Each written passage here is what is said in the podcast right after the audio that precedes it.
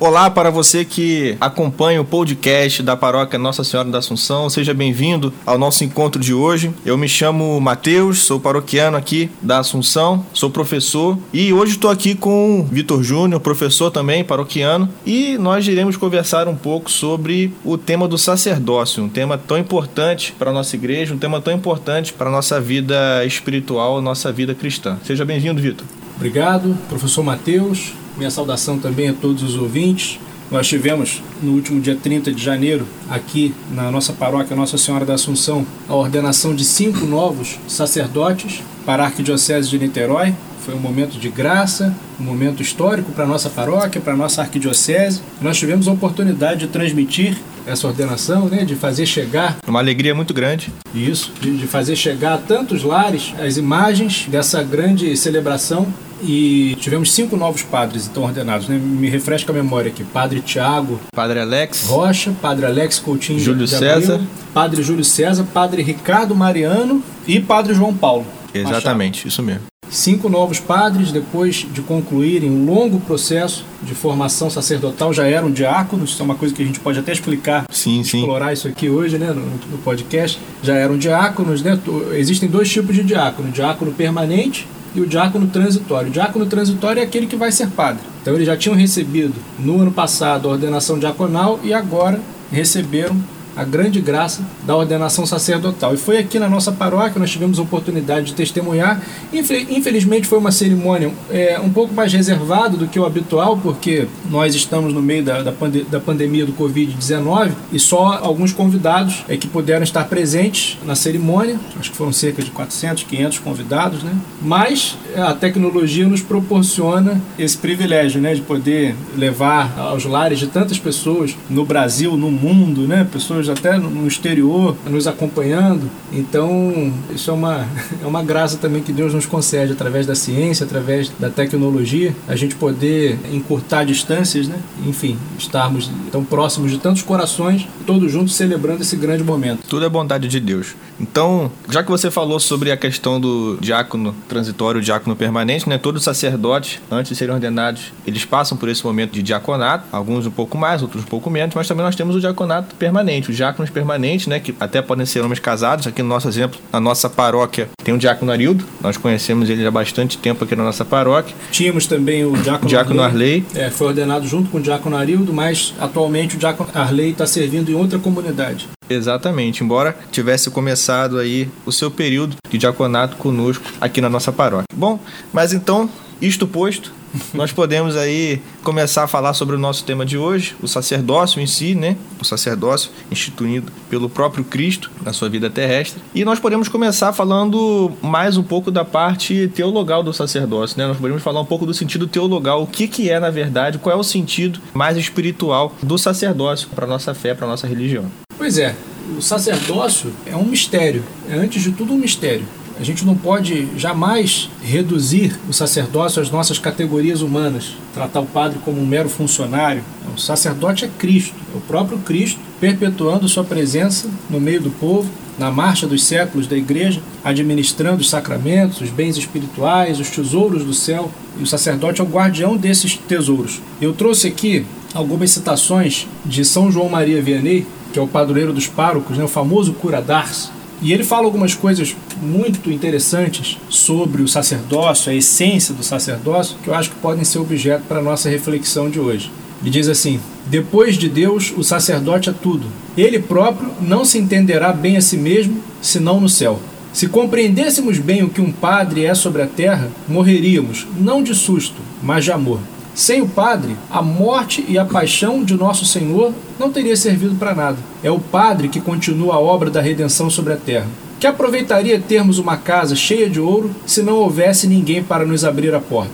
O Padre possui a chave dos tesouros celestes. É ele que abre a porta. É o ecônomo do bom Deus, o administrador dos seus bens. Deixai uma paróquia durante 20 anos sem padre e lá se adorarão as bestas. O padre não é padre para si mesmo, ele o é para vós.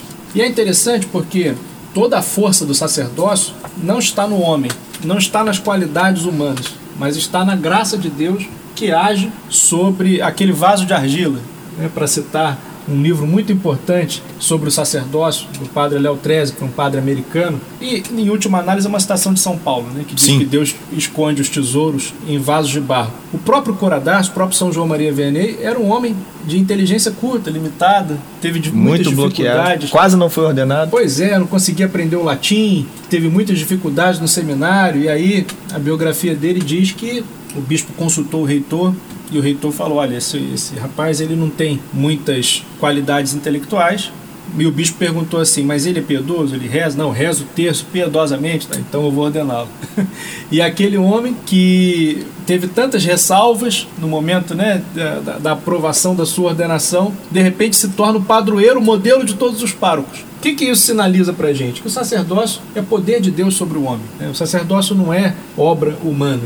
O sacerdócio é obra divina através dos homens. Até porque São Tomás de Aquino, e aprofundando um pouco a teologia do sacerdócio, né? São Tomás de Aquino dizia que só existe um único e verdadeiro, o sumo e eterno sacerdote, que é Jesus Cristo. Os outros são seus ministros. Os outros são simplesmente o braço estendido de Cristo na história. Agem em seu nome, emprestam os seus pés, as suas mãos, a sua voz, a sua palavra, para que Cristo haja então, o sujeito que age no sacerdote, em última análise, não é ele mesmo, mas é o próprio Cristo. É, o sacerdote é um alter Cristo, né? um outro Cristo.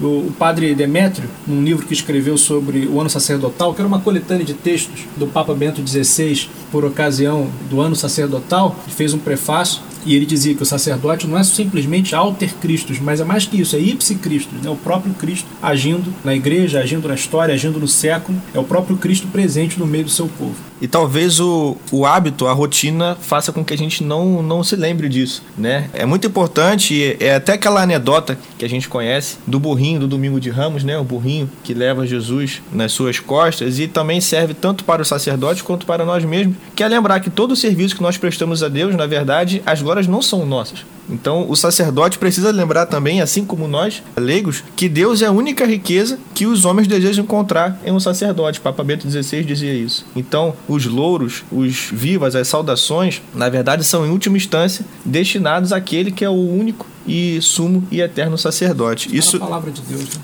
Exatamente. E o sacerdote, por ser em persona Cristo, por ser aquele que representa o Cristo aqui no nosso dia a dia, ele acompanha todas as etapas da nossa vida. Então nós temos o sacerdote no nosso nascimento, ali administrando o sacramento do batismo. Nós temos o sacerdote você pode até jogar um pouquinho para trás, né? No casamento dos nossos pais, o sacerdote está ali testemunhando o amor dos nossos pais perante Deus e perante os homens. O sacerdote está ali na nossa primeira comunhão. O sacerdote, ao mesmo tempo, no mesmo dia, ele administra o batismo para uma criança que está nascendo, ele vai no hospital e administra a unção nos enfermos, dá ali a extremunção para aquele moribundo. À noite ele ainda celebra um sacramento do matrimônio, está na missa, está trazendo Cristo, presença viva e real para nós, está nos dando a absolvição dos nossos pecados. Então olha a presença, a presença de Cristo através do sacerdote em todos os momentos da nossa vida. Nós podemos dizer que o ideal da vida cristã é nascer com o sacerdote e morrer ao lado de um sacerdote sacerdote também. Que alegria seria nossa se nós tivéssemos a oportunidade de morrer ao lado de um sacerdote. Seria o maior dos prêmios que um cristão católico poderia pedir a Deus é, no momento da sua, do seu encontro com ele. Então, São José Maria Escrivá, ele dizia também que o sacerdote, ele empresta o seu corpo e a sua alma para o próprio Deus. Então, isso é muito bonito porque quando um sacerdote é ordenado, na maioria das vezes ele sai ali da, do ensino médio e vai para já direto para o seminário, mas alguns deles têm um chamado um pouco, vamos dizer assim,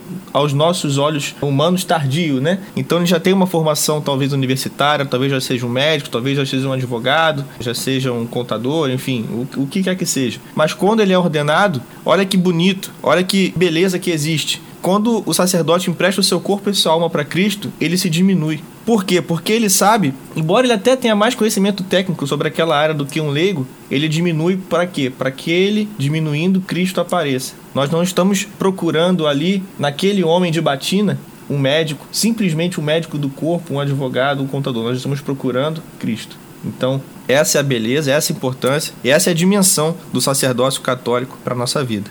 É isso que você falou sobre o, o homem sumir e dar lugar a Cristo. Fica muito bem simbolizado no rito da ordenação quando o sacerdote deita no chão, o ordenando ele coloca ali no chão o homem velho, tudo aquilo que ele foi, tudo aquilo que ele poderia ser, né? não só aquele, não só o que ele foi no passado, mas também as possibilidades de futuro, né? todas aquelas possibilidades que ele está renunciando para que Cristo apareça nele, né? para que a, a, vida dele seja imagem viva do Cristo, do Cristo bom pastor. É, enquanto você falava, eu me lembrei de duas passagens bíblicas que eu acho que refletem bem isso, ilustram bem isso. São João Batista, a respeito do próprio Cristo, né? importa que ele cresça e eu diminua. Sim. E também aquele versículo que diz: Non nobis domine, non nobis, sede nomine tu da glória. Não a nós, Senhor, não a nós, mas ao teu nome seja dada toda a glória. Então, o, sacerdó o sacerdócio é o sacrifício de um homem para que Cristo habite nele. Isso é muito importante é, Bento XVI diz né, que é, é, o sacerdócio é uma transferência de propriedade, é um ser tirado do mundo e dado a Deus. Aliás, isso é o sentido de sagrado. Né? Sim. O que é sagrado? Sagrado é justamente aquilo que é separado. Santo, o kadosh lá no hebraico, né, aquilo que é separado, aquilo que é tirado é, do mundo, tirado do século, tirado do profano e reservado para o culto. Todo material litúrgico tem esse sentido de sagrado, né? O cálice não é simplesmente, vamos dizer assim, de uma maneira bem bem pobre, o cálice não é simplesmente um copo. Um recipiente. um recipiente qualquer, que vai, vai receber um qualquer tipo qualquer. de líquido. Não, não é. É um material sagrado. Recebe o próprio sangue de nosso Senhor. É, o missal, o evangeliário, o lecionário, todos esses são materiais sagrados. E o próprio sacerdote, por si, pela sua ordenação, ele é, ele é um homem reservado, um homem escolhido por Deus para exercer um ministério específico. E é isso que nós esperamos do sacerdote. Um sacerdote pode ser cantor, um sacerdote pode exercer até talvez outras, é, outras missões, mas ele não pode esquecer que a missão principal dele é ser Cristo. Essa, essa, essa é a importância dele. E é, é isso que Cristo espera dele, é isso que a comunidade espera dele. E é a isso que está condicionado a sua própria salvação. Sim, sem dúvida. O sacerdote, ele é, como São João Maria Vianney falava, né, que eu citei agora há pouco, ele é o administrador dos tesouros de Deus. Ele é o guarda dos tesouros de Deus, dos tesouros da igreja. É ele que administra os sacramentos. E os sacramentos, o que são? É, são simplesmente aquilo que sustenta a nossa vida. É, é através do sacerdote que a gente tem, por exemplo, a possibilidade da reconciliação com Deus depois das nossas quedas, das nossas fraquezas, dos nossos pecados. E isso foi o próprio Cristo que instituiu assim, recebeu o Espírito Santo. Os pecados que perdoardes, serão perdoados. Os pecados que retiverdes serão retidos.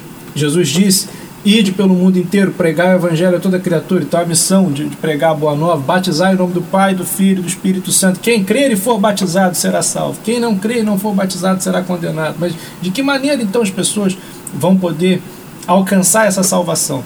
É através da mediação do sacerdote entendendo sempre que essa mediação do sacerdote não é uma mediação paralela à mediação de Cristo, porque Cristo é o único mediador entre Deus e os homens, mas através é através da mediação de Cristo. O sacerdote, ele, e eu acho essa expressão muito bonita, ele está enxertado em Cristo e configurado a Cristo, ele age então em persona Cristo.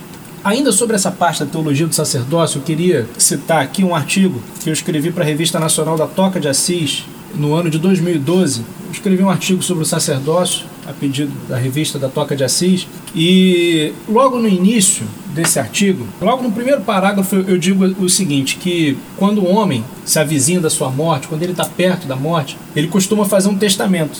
O que é um testamento? Testamento é a manifestação da última vontade de um homem. Então, tudo aquilo que um homem faz perto da sua morte, o que ele escreve, o que ele diz, o que ele sente, tem um caráter decisivo. Não é uma coisa descuidada, não é uma coisa fora de propósito, não é uma coisa feita de qualquer jeito.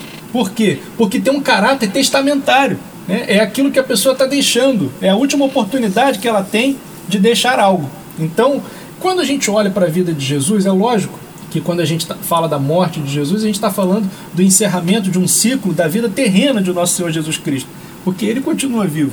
É, o ressuscitado está vivo, presente, é, em meio à sua igreja, atuando na história.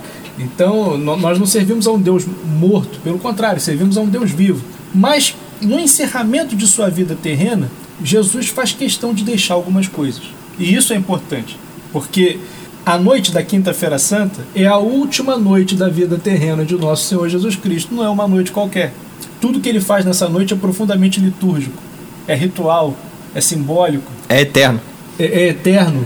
E Lewis diz que tudo que não é eterno é eternamente inútil. Fo- É, eternamente fora de moda, eternamente inútil. Exatamente. Então, existe uma densidade enorme nas ações que nosso Senhor Jesus Cristo praticou na sua última noite, né? na última noite da sua vida terrena. São João sabe reconhecer isso. De todos os quatro evangelhos, o evangelho de São João foi o que foi mais profundamente meditado, que São João demorou para escrever.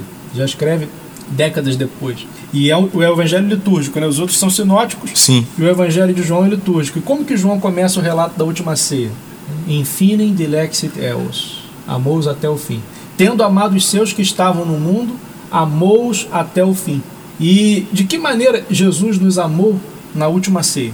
Nos deixando dois presentes, dois dons muito preciosos e correlacionados, e intrinsecamente ligados. De modo que um não faz sentido sem o outro. De modo que um não faz sentido sem o outro. O testamento de Jesus, aquilo que Jesus opera na sua última noite, na última noite de sua vida terrena.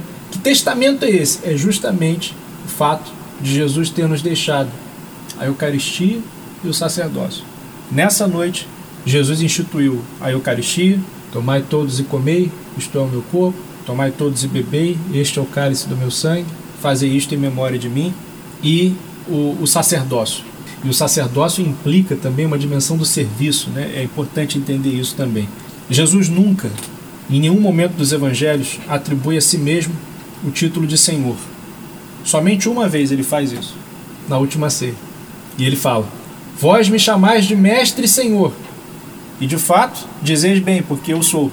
Mas se eu que sou o Senhor vos lavei os pés, também vós deveis lavar os pés uns dos outros. Então nosso Senhor mostra uma coisa muito importante e que às vezes a gente, numa, a gente impregnado com uma, um certo pensamento ideológico, dialético, aquela dialética do senhor e do escravo, como se houvesse luta de classes na igreja entre o clero e os leigos, a gente não entende esse ensinamento de Jesus, que é todo o poder se fundamenta no serviço. Se eu que sou o mestre e senhor vos lavei os pés, também vós deveis lavar os pés uns dos outros. Então, na noite que ele institui o sacerdócio e a Eucaristia, e a Eucaristia é justamente é, o esvaziamento né, de Nosso Senhor, que se faz alimento, né, a descida de Nosso Senhor. Nosso Senhor, é, como diz São Paulo lá aos Filipenses, se esvaziou de sua glória né, e assumiu a condição de um escravo. Na última ceia, ele se faz alimento, de alguma maneira é uma, uma humilhação para Nosso Senhor, mas é uma humilhação por amor. Nessa noite, ele também diz que não existe sacerdócio como exercício de um poder tirânico, mas que o, o seu próprio sacerdócio, qualquer sacerdócio que esteja de fato configurado a ele, se fundamenta no serviço. Exatamente, porque a presença do sacerdote também está ali, como eu disse, administrando os sacramentos ao longo da nossa vida, nos ouvindo no momento difícil, dando uma direção, uma palavra de amor, uma palavra de Cristo. Ele está sempre nos abençoando. E como o sacerdote se santifica? Abençoando os outros. Enquanto nós nos santificamos sendo abençoados, o sacerdote se santifica abençoando. Essa é a chave para a gente entender qual é o sentido do serviço, qual é o sentido da vocação sacerdotal. E muito mais do que isso, entender que existe o papel do leigo e existe o papel do sacerdote. Eles não podem ser trocados. Existem coisas que o sacerdote deve fazer e o leigo não pode fazer. Existem são- coisas que o leigo deve fazer para deixar o sacerdote cumprir sua missão. E não são papéis opostos, porém comple- complementares. São papéis complementares. Nós somos um corpo. O que seria da mão se não fosse os pés? O que seria dos pés se não fosse a cabeça? Então, cada um tem o seu sentido, cada um tem a sua motivação e cada um é importante estando onde deve estar. Então, podemos continuar agora. Nós trabalhamos bastante essa dimensão teologal do sacerdócio, esse sentido teologal do sacerdócio, mas é importante também a gente falar como esse homem escolhido, ele é formado e como aquele jovem que entra do seminário é transformado no sacerdote que nós recebemos em nossas paróquias. Como que se dá a formação eh, do sacerdote ao longo de todo o período do seminário? É uma curiosidade de muitas pessoas, né? Como formar um sacerdote? Como que aquele rapaz, aquele menino, que às vezes sabe pouca coisa da vida, vai sair do seminário sendo sacerdote? Menino bem novo, muito novo. Exatamente. E, e- qual- co- como vai ser esse processo de amadurecimento, de maturação, para que ele se torne alter Christus, outro Cristo? Para que ele seja um, um justo conselheiro, para que ele seja um, um homem responsável, fiel às obrigações sacerdotais. Então existe todo um itinerário. E na nossa arquidiocese, nós temos um processo de formação de nove anos. Ele pode se estender, dependendo né, da, das oscilações, é, das próprias decisões da, da, da pessoa, ou mesmo é, a pessoa pode repetir uma matéria ou outra, né? Ou pode não estar preparada ainda, não só do ponto de vista intelectual, mas do ponto de vista humano. Maturidade. E, é, e tem que esperar um, um pouco mais, né? Cada pessoa tem um tempo, é importante a gente saber isso também, né? que não dá para você colocar todos os seres humanos numa mesma caixinha e esperar que eles reajam da mesma maneira, que eles amadureçam da mesma, da mesma maneira. Cada pessoa tem um tempo, cada vocação também tem um tempo. É, e como diz o, o livro do Eclesiástico, existe um tempo para tudo. Plantar é tempo de colher. Tempo de plantar, tempo de colher, tempo de, de falar, tempo de calar, tempo de esperar. Aliás, aliás, é um livro que deveria ser lido. Não que a Bíblia não deveria ser lida, né? Mas é um livro especial e que eu recomendo a leitura aos que estão nos ouvindo, porque é um livro com muitos ensinamentos para a nossa vida. E as vocações, elas germinam no silêncio, como tudo no reino de Deus. A, a própria palavra seminário quer dizer sementeiro a gente pode traçar esse paralelo de maneira muito apropriada né, entre a maturação de uma vocação sacerdotal e a maturação de uma semente. Né. Eu acho que é um, é um paralelo que faz muito sentido.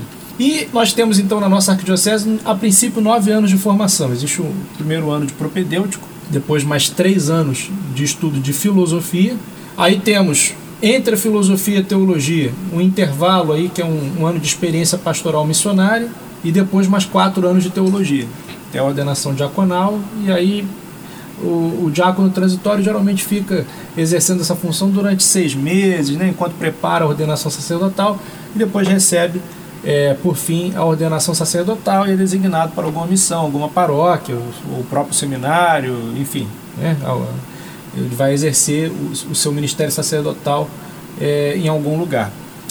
Essa formação ela, ela abrange quatro dimensões, quatro aspectos: dimensão intelectual, dimensão espiritual, a dimensão humana e a dimensão pastoral. Ou seja, tem que ser uma formação completa. Por que, que essa formação ela tem que abarcar todas essas dimensões? Te faço uma pergunta, Matheus. Você acha que uma pessoa que simplesmente está formada em filosofia e teologia está pronta para ser padre? Não está. Porque não basta o conhecimento intelectual, existe o conhecimento, existe o lidar com o humano, existe a vida espiritual, a vida com o próprio Deus. Então são dimensões que, que são muito importantes para a própria convivência em sociedade. O, o, nenhum homem é solto. Ele, ele está Thomas dentro Merton, do meio. Thomas Merton, nenhum homem é uma ilha. Exatamente. Pois é, exatamente. Então, é, a, a, a, formação intelectual não é tudo, ela é uma parte importante, porque ninguém dá o que não tem, né? Nemodat quod non habet, diz aquele antigo ditado latino, ninguém dá o que não tem. Eu não posso. O padre é o primeiro catequista da paróquia, ele não pode ensinar aos outros aquilo que ele desconhece, então ele precisa de uma sólida formação intelectual na filosofia e na teologia. Por que é importante estudar filosofia e teologia? Porque, como diz um, um antigo adágio escolástico medieval, filosofia é serva da teologia. Sim. filosofia, ela é uma ciência que sedimenta as bases para que depois você construa um sólido conhecimento teológico. Vou dar um exemplo para vocês que estão nos ouvindo. Na teologia você aprende, por exemplo, que na Eucaristia, no altar, acontece um milagre chamado transubstanciação.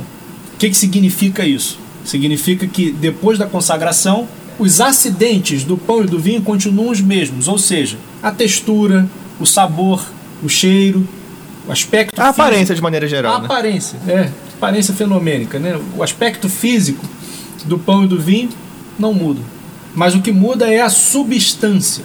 Ora, da onde que vem essa distinção entre substância e acidente? É, a substância do pão e do vinho deixa de ser substância do pão e do vinho, passa a ser substância do corpo e do sangue de Jesus, embora os acidentes permaneçam os mesmos. Então você tem aí, nesse pressuposto teológico, nessa doutrina teológica, você tem uma base filosófica. Da onde que vem, por exemplo, essa distinção de substância e acidente? De Aristóteles. Então, se você não tem uma, um sólido conhecimento filosófico, você nunca vai ser um bom teólogo. Então, daí a importância de estudar primeiro a filosofia e depois a teologia. E na na, na, na, formação sacerdotal, essas disciplinas estão encaixadas exatamente dessa forma: a filosofia como uma ciência propedêutica à teologia, né? a, a filosofia como a, a antessala da teologia, né? aquela ciência que prepara é, é o sujeito para ser teólogo. E todos os cristãos, e em especial o sacerdote, é convidado é, por São Pedro a sempre que necessário saber dar os motivos da vossa fé. Então, se nós, leigos, já somos convidados a isso, que dirá o próprio sacerdote que é responsável por conduzir todas as almas da paróquia que ele administra. Pois é, então tratamos da primeira dimensão, dimensão intelectual, existe uma outra dimensão importantíssima, que é a dimensão espiritual.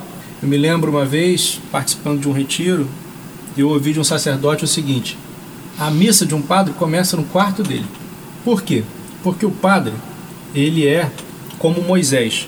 Ele é aquele homem que sobe ao monte para falar com Deus, e inclusive para falar do povo com Deus, para apresentar a Deus as necessidades do povo, e depois ele desce do monte para falar ao povo aquilo que ele ouviu de Deus. Então, se ele não tiver uma espiritualidade muito sólida, se ele não tiver vida de oração, ele não vai falar de Cristo, ele vai falar de si mesmo. Então, por isso, esse padre dizia: a missa de um padre começa no quarto dele, ou seja, começa na intimidade que ele tem com Deus, na preparação, na meditação da palavra de Deus, na, na oração, da liturgia das horas, do Santo Terço. É ali que ele começa a se preparar para poder falar do povo. Né? Você tem que se encher de Deus para assim você transbordar a palavra de Deus. Né? A palavra de Deus deve, antes de tudo, é, ser, ser algo com o qual você tem um trato íntimo. Então você tem que desenvolver uma, uma dimensão espiritual. Né? É, é, essa dimensão tem que estar muito bem desenvolvida para que é, seja um bom sacerdote. É muito ruim quando a gente vê alguns padres que negligenciaram, talvez nem por culpa própria, né? às vezes é um, é um problema. A sua própria formação? Da própria formação da congregação, da diocese, de como era o seminário no, no período de formação dele.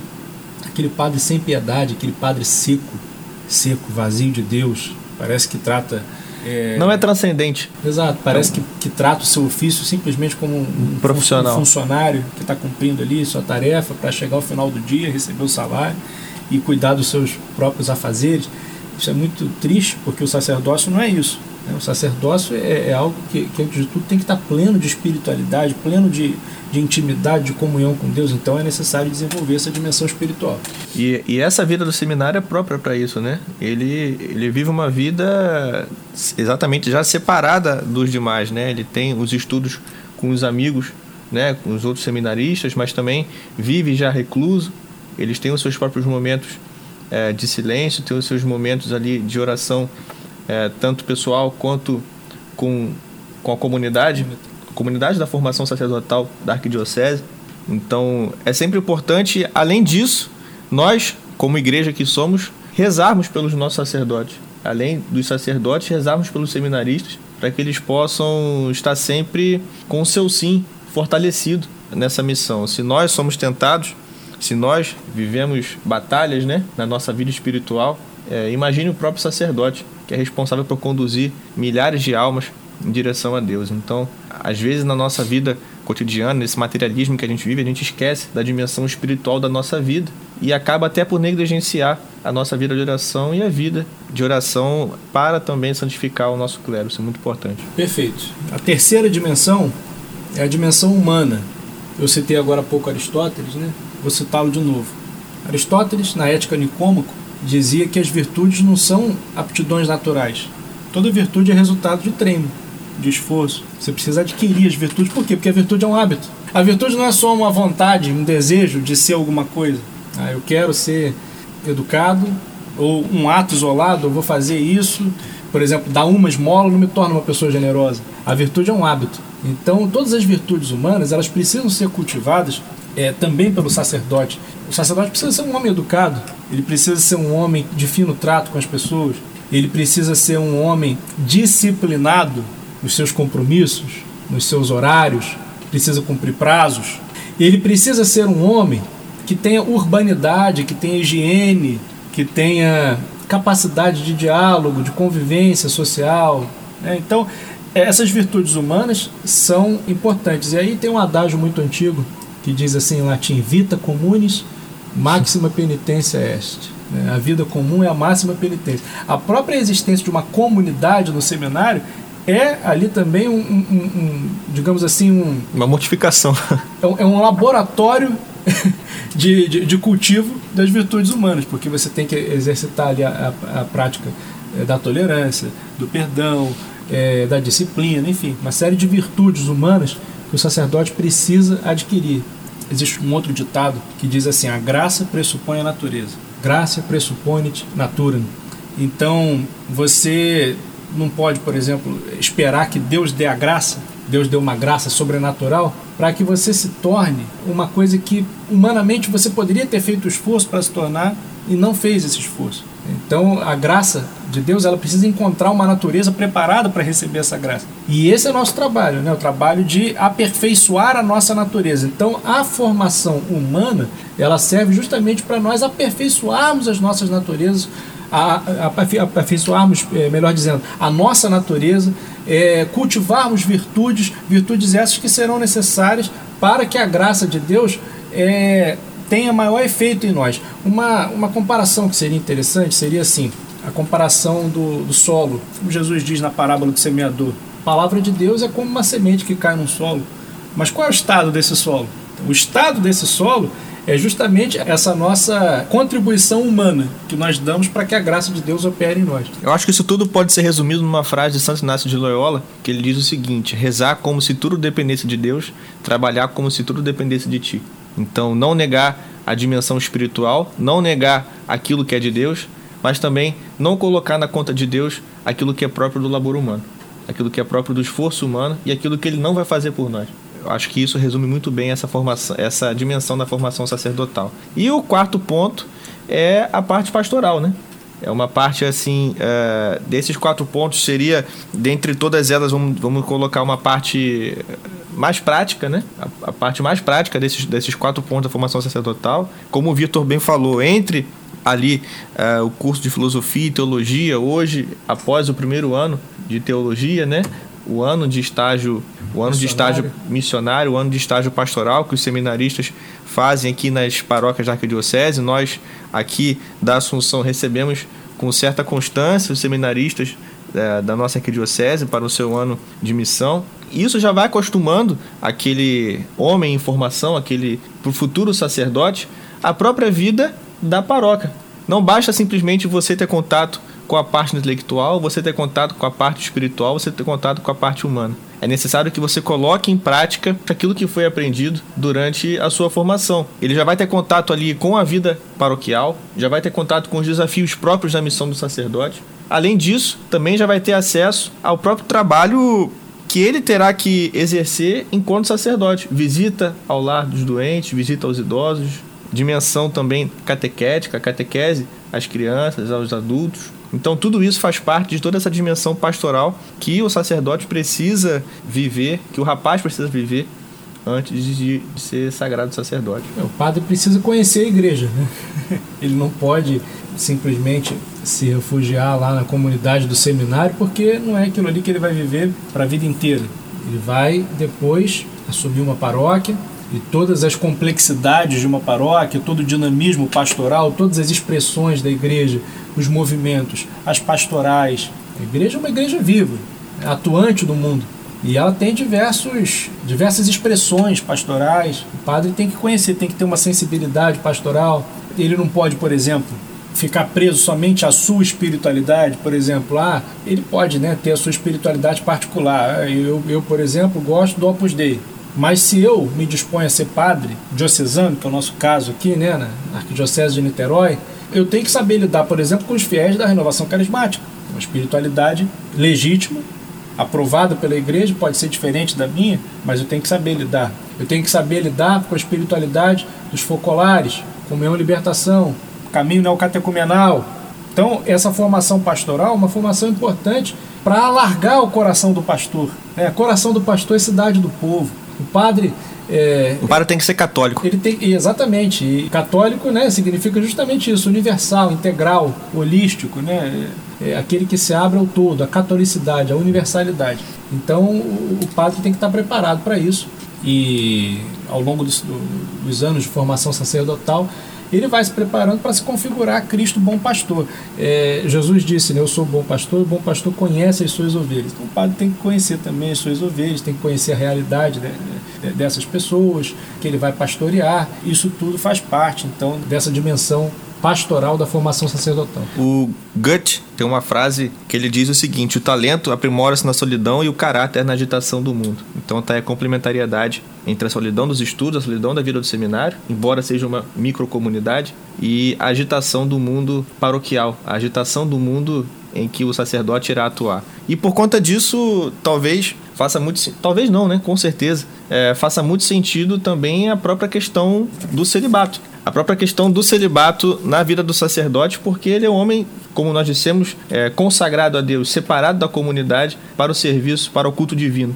Então, nesse sentido, o sacerdote vive o celibato e eu acho que é muito importante, é uma questão que levanta muitas perguntas, é uma questão que, que levanta muitas dúvidas no coração das pessoas, a necessidade do celibato do padre, o porquê disso, se realmente é, dá frutos espirituais, se realmente dá frutos no seu trabalho sacerdotal. Se é uma coisa cafona, desatualizada. Se a igreja se, é retrógrada. se ainda faz sentido no mundo de hoje o celibato, isso aí é uma, uma questão importante. E eu acho que vale a pena ser discutido aqui, até mesmo para poder levar um pouco de luz a essa questão, até porque nós vivemos num mundo aí totalmente sexualizado, hipersexualizado. Então, quando um mundo hipersexualizado se depara com um homem de batina que abre mão da sua sexualidade, de uma vida sexual ativa, em prol do reino de Deus, isso é chocante. A própria batina simboliza isso, a morte daquele homem para a vida sacerdotal, a vida para Cristo. Então, realmente o celibato é um ponto bastante, bastante importante a ser colocado aqui no nosso podcast. Pois é, na Igreja Latina nós temos essa questão da,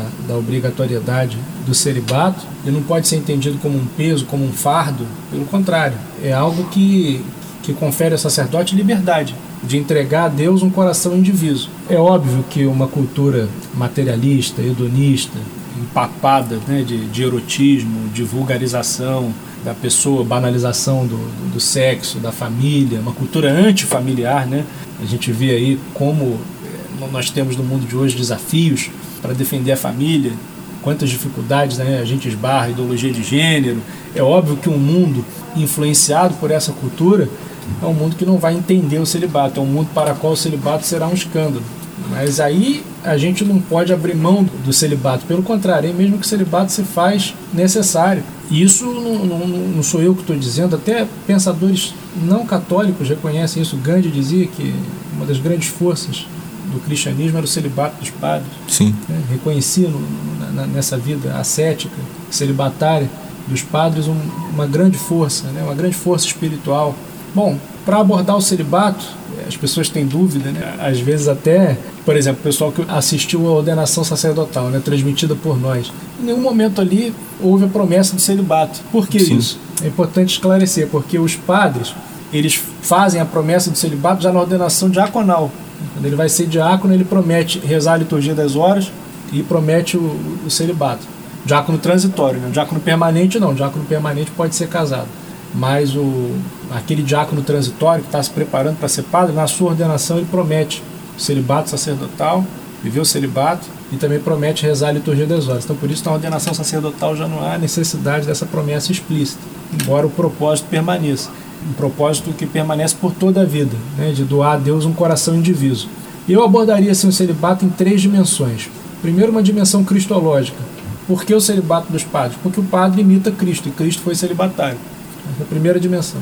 Em segundo lugar, uma dimensão eclesiológica. A gente viu agora, nesse domingo, nós estamos gravando esse podcast numa, numa terça-feira. Terça-feira, que dia 2 de fevereiro. Dia hoje, dia 2 de fevereiro, então, eu não sei quando ele vai ao ar, mas nós estamos falando dia 2 de fevereiro, dia de Nossa Senhora da Guia. No último domingo nós vimos a segunda leitura da missa, São Paulo falava: "O homem não casado é solícito pelas coisas do Senhor". E o homem casado se dedica mais à sua casa, à sua esposa, aos seus filhos. Então, essa solicitude pelas coisas do Senhor, a dimensão eclesiológica, né? o padre, não é que ele não tenha família, que a família dele é a igreja. Então, ele se doa para a igreja, para os seus fiéis, para a sua comunidade, como um pai se doa para os seus, para a sua esposa, para os seus filhos na sua casa. Então, tem essa dimensão eclesiológica de, de, de união com a igreja. E por fim, uma dimensão escatológica, né? o escatom, os últimos acontecimentos da nossa vida. Né? tem a ver com o céu, tem a ver com o destino que nos espera. E o sacerdote ele já antecipa aqui nessa vida aquela forma de amar a Deus que vai caracterizar a nossa vida eterna. Porque uma vez os saduceus, querendo colocar Jesus numa, numa dificuldade, até perguntaram para ele, né, se uma mulher ficou viúva sete vezes, quem vai ser o marido dela no céu? Jesus falou, não, no, no céu os homens não casam, as mulheres não se dão em casamento. Por quê? Porque a, a nossa é, união, união no céu com Deus é uma união esponsal e ela abarca toda a nossa personalidade, abarca todas as dimensões da nossa existência, de maneira que não sobra mais espaço para o casamento como nós entendemos o casamento aqui, né, nessa terra, nessa vida. Então o celibato tem essa dimensão escatológica, ele aponta para o céu, ele aponta para o nosso destino eterno. O que, que um casal tem a dizer ao padre e o que, que o padre tem a dizer ao casal? O que o padre tem a dizer a um casal é que, por mais que nós tenhamos afetos, por mais que nós tenhamos aqui um santo matrimônio, existe uma solidão em nós que só Deus pode preencher. Nenhum ser humano pode ocupar esse lugar. Então a solidão do padre mostra isso. Na solidão do padre, o casal pode vislumbrar, pode contemplar a própria solidão que existe neles, mesmo com, com, com o sacramento do matrimônio bem vivido. Então é isso que o padre diz ao casal que nós temos uma solidão e essa solidão só pode ser preenchida com Deus. E o que que o casal diz ao padre? Que essa união vai acontecer, que nós fomos feitos para o amor. Então, também São Paulo fala isso, né, que o matrimônio, o sacramento do matrimônio é uma imagem da união de Cristo com a igreja. Né? O matrimônio santificado por Cristo é uma imagem da união de Cristo com a igreja. Então, o casal mostra para o padre que ele não vai ficar sozinho a vida inteira, que ele foi feito para o amor, que ele foi feito para a união com Deus e o padre mostra para o casal que essa união não é plena aqui, mas que, pelo contrário, ela só vai ser plena, só vai ser, ser, completamente preenchida. Nosso coração, esse vazio que existe no nosso coração, só vai ser completamente preenchido na eternidade. Formássemos para vós e nosso coração não repouse, não descanse enquanto não repousa em vós. Santo, Santo Agostinho. Agostinho. É. Santo Agostinho resume isso tudo. E uma frase que, se bem meditada, muda a nossa vida. Então, Levando em consideração essa questão do próprio padre como o pai de uma comunidade, nós podemos trazer agora essa própria presença do pai espiritual para algumas questões práticas da nossa vida cotidiana, né? Nós temos então aí nesse mundo, nós podemos até dizer pós-cristão, um mundo totalmente secularizado, que abandonou a religião, a própria figura do sacerdote, a própria figura daquele homem de batina, o homem separado, nos recorda que existe uma dimensão espiritual que está sendo esquecida. Nos recorda que existe um Deus que nos criou, nos recorda que existem leis morais, nos recorda, em última instância, nós vamos morrer e temos que prestar conta de todos os nossos atos. Senhor, que todo mal castigais e todo bem premiais. Esse é o nosso Senhor. A figura do sacerdote sempre recorda a comunidade que existe uma dimensão espiritual que não pode ser esquecida. Vale lembrar aquela frase de, de Dom Justino, né, no Mosteiro de São Bento, né, que diz que a batina é a liturgia da rua. Exatamente. A batina é a liturgia da rua, ou seja, é a própria presença de Cristo no meio do povo, no meio do mundo. E sempre nos recorda a presença do nosso Senhor. E existem vários exemplos na literatura, até, por exemplo, que fazem a gente lembrar dessa própria presença, não só de Cristo, mas da caridade de Cristo, do amor de Cristo no meio de nós. Nós temos exemplo aí dos Miseráveis, obra de Victor Hugo, né, um autor francês, em que o personagem principal, o Jean Valjean, ele era um homem que foi enviado à prisão, trabalhos forçados, uma série de anos por conta de ter roubado. É, foi uma é, bobagem, né? Roubou, roubou um pão, pão porque estava com é. fome. E aí ele foi levado para a prisão, Sim. tentou fugir, foi condenado a mais sete anos de prisão. Foi aumentando a pena dele. Então ele saiu, ele foi preso por causa de um pão quando estava com fome. E saiu um homem completamente revoltado com tudo e com todos que passavam pela frente dele.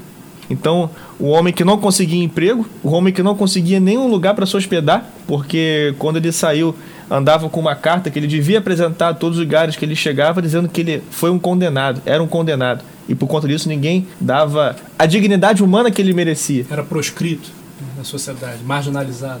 Então, o Jean Valjean se tornou um homem amargurado, um homem que na prática não existia. E enquanto ele está caminhando na rua, ele encontra um homem Monsenhor Benvenu, sacerdote católico. E o sacerdote recebe aquele homem na sua própria casa, coloca aquele homem para comer na sua mesa, dá banho, dá roupa àquele homem. Então, na verdade, o sacerdote ali, para o Jean Valjean, foi o próprio Cristo. Ele levou o Jean Valjean a condição de animal para a condição de homem, para a condição de filho amado por Deus. E como o Jean Valjean devolve esse amor? Roubando castiçais de prata da casa do, do sacerdote e fugindo na madrugada. Ele é pego na rua, os policiais o levam para a casa do sacerdote para verificar se era ele mesmo, se, se aqueles castiçais eram do, do sacerdote, e a vida dele estava completamente arrasada. Seria enviado novamente para a prisão e, e já era. E aqui está o grande segredo e a grande beleza dessa história. A visão sobrenatural que o sacerdote tem sobre aquele homem. Ele vai e diz o seguinte: Você esqueceu dos talheres e dos pratos. Toma e leva também. Então, aquela reação inesperada do sacerdote inunda o coração do Jean Valjean de caridade e de amor e faz com que ele tenha uma verdadeira conversão, um verdadeiro encontro com Cristo. Essa é a presença do sacerdote, aquele homem que quer apresentar Cristo para os outros. Então, Jean Valjean, a partir desse momento, o sacerdote diz para ele: Comprei a sua alma para Cristo. Vai e faça o mesmo com os outros. E por conta desse, dessa mudança de vida, Jean Valjean se torna um homem rico, se torna um homem bondoso, um homem com virtudes e que dispõe agora a sua vida a ajudar os outros, a ajudar os necessitados. Então, olha como a vida de uma pessoa pode mudar pela presença de um sacerdote. É claro, isso é literatura, mas a literatura figura a realidade. Sim, é verdade. É... Quantas pessoas não tiveram um encontro com Cristo a partir da presença amiga de um sacerdote na sua vida, como diz aquele hino muito antigo da nossa igreja, a, a missão do Padre é tristes reerguer, presos redimir, cegos iluminar. Então, o Padre é a própria presença de Jesus. O Padre é o, o, o coração de Jesus aberto para nos acolher. Eu tenho uma, uma, um testemunho pessoal para dar. Uma vez eu eu estava muito doente, eu convivia lá na, quando eu morava no seminário, né, com o padre Wilson Bertoldi, um antigo sacerdote da nossa arquidiocese, já faleceu, ele já tinha 90 anos de idade, e eu estava com febre, não podia ir à missa, e era um dia de um evento arquidiocesano, estava todo mundo fora, eu fiquei sozinho lá no, na casa, e aí eu encontrei o padre Wilson já no, no final da tarde, umas 5 da tarde, ele estava subindo a escada, indo para o quarto dele, e eu não tinha participado da missa ainda, era um domingo, perguntei para ele, padre, o senhor já celebrou a missa? Porque se ele não tivesse celebrado ainda, eu ia perguntar, né, onde que ele ia celebrar para eu poder participar também. Aí ele falou, já celebrei, filho, um homem de 90 anos de idade. Já celebrei sim, mas por que, que você está me perguntando isso? Eu falei, não, padre, deixa para lá, é porque eu não participei da missa ainda e eu tô com febre, então tá difícil de sair de casa. É.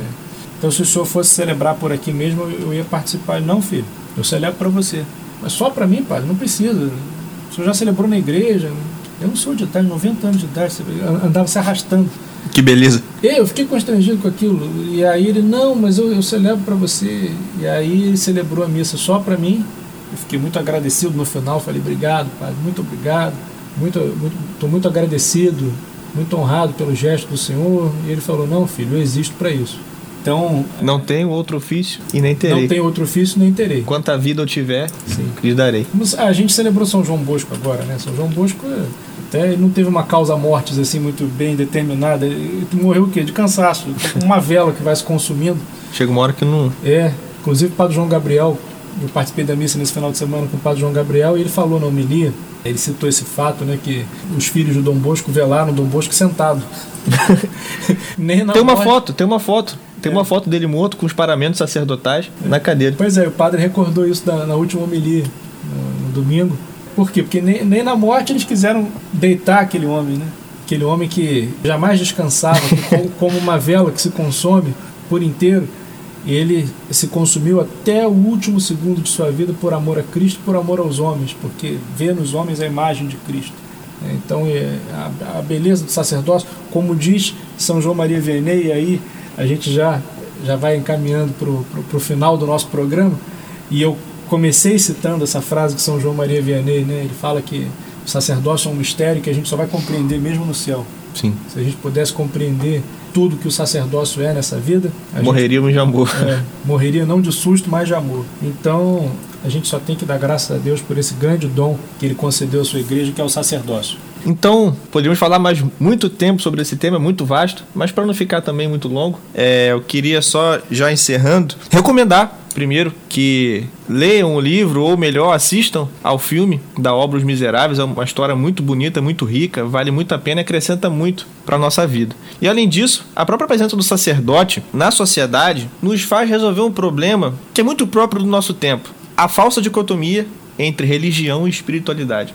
Existe uma ideia muito difundida hoje de que você não precisa de religião, basta você ter uma relação com Deus. Você não precisa de alguém intermediando essa relação com Deus. Existe até uma figura na internet, né?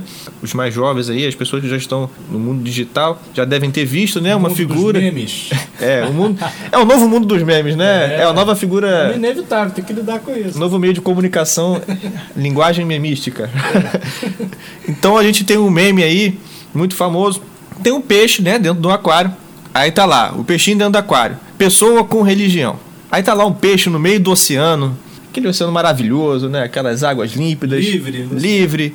Homem com espiritualidade. Ou seja, um homem religioso é um homem preso às amarras de uma igreja medieval, uma Mofada, igreja retrógrada, obsoleta. atrasada.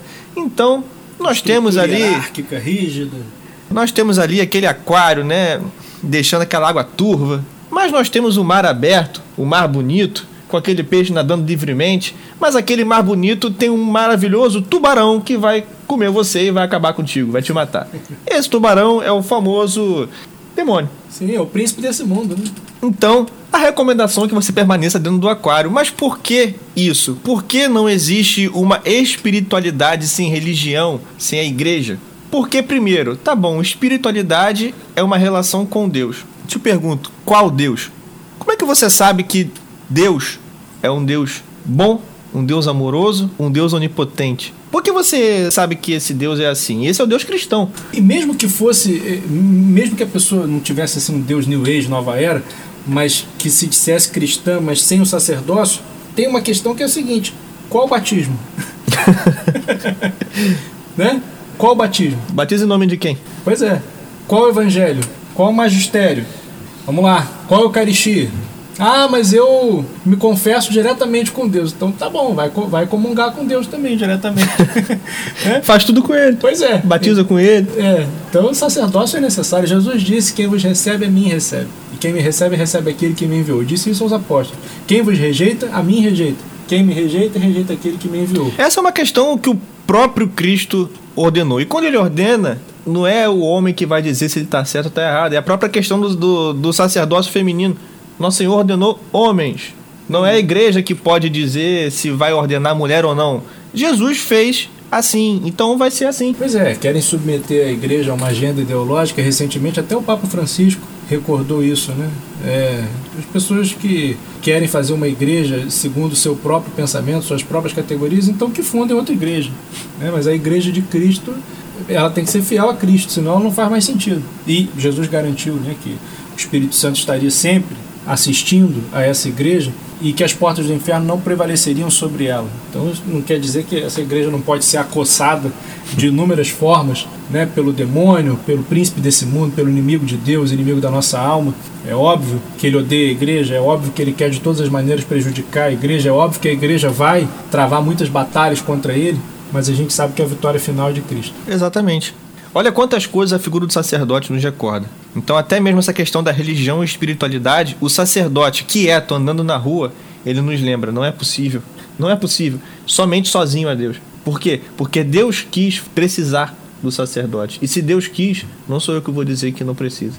Então, o Deus que nós conhecemos, conhecemos através da igreja. A fé que recebemos, recebemos através da igreja, pelas mãos do sacerdote.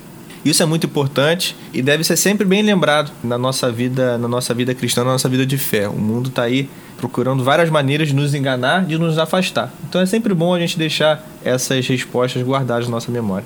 Bom, nós já temos aqui, vamos aproximando de uma hora de podcast. Foi realmente um momento muito bom, um momento de muita partilha. Eu agradeço a você que permaneceu conosco até agora, nos ouvindo, conhecendo um pouco, conversando um pouco sobre a realidade da nossa fé. Agradeço a presença aqui do Vitor. Fico muito feliz por ter dividido essa mesa, dividido os microfones com esse amigo, com esse irmão. E que a gente tenha mais oportunidades aí de conversar sobre outros temas mais pra frente. Eu agradeço a sua companhia, fico muito feliz por esse convite e por você ter nos acompanhado. Obrigado, professor Matheus.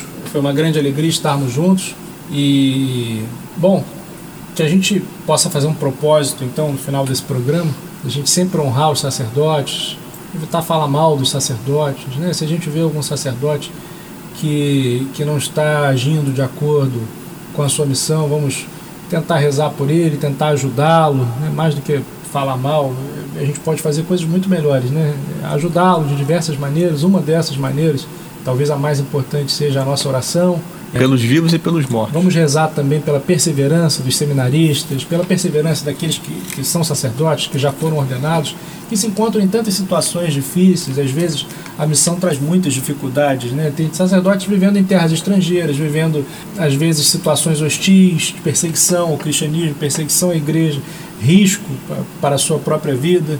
Enfim, nesse momento agora é importante a gente fazer esse propósito de orar sempre pelas vocações, né? A messe é grande, os operários são poucos e que nunca falte operários para a messe de Deus, essa messe que é imensa, que é tão desejosa, tão sedenta de Deus. O sacerdote é o homem que nos dá Deus, é o homem que nos dá as coisas sagradas. Né? Esse é o significado de sacerdote, né? na, plenitude do tempo.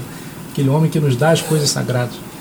Então vamos rezar sempre pela perseverança dos nossos sacerdotes, que eles sejam cada vez mais fiéis a Cristo e à Igreja. Amém. Amém.